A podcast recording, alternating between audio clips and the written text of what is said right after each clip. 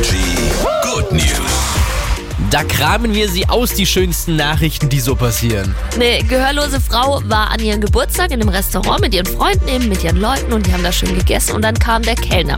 Hat nochmal irgendwie so eine Geburtstagstorte gebracht, das war ja schon irgendwie süß. Ja. Und was er dann noch gemacht hat, das war der Oma Oberhammer, der hat nämlich in Gebärdensprache Happy Birthday gesungen. Also er konnte zufällig Gebärdensprache, hat mitbekommen, dass die sich so unterhalten und dachte, okay, jetzt mache ich eine Show, die überrasche ich. Und ich glaube, wenn du wirklich nicht damit rechnest, weil es ja wirklich nicht alltäglich ist, dass das jemand ähm, äh, kann, ne? dann ist es schon eine geile Überraschung. Glaub ich wirklich, auch. Oder? Also, hier ist Energy. Schönen guten Morgen. Morgen.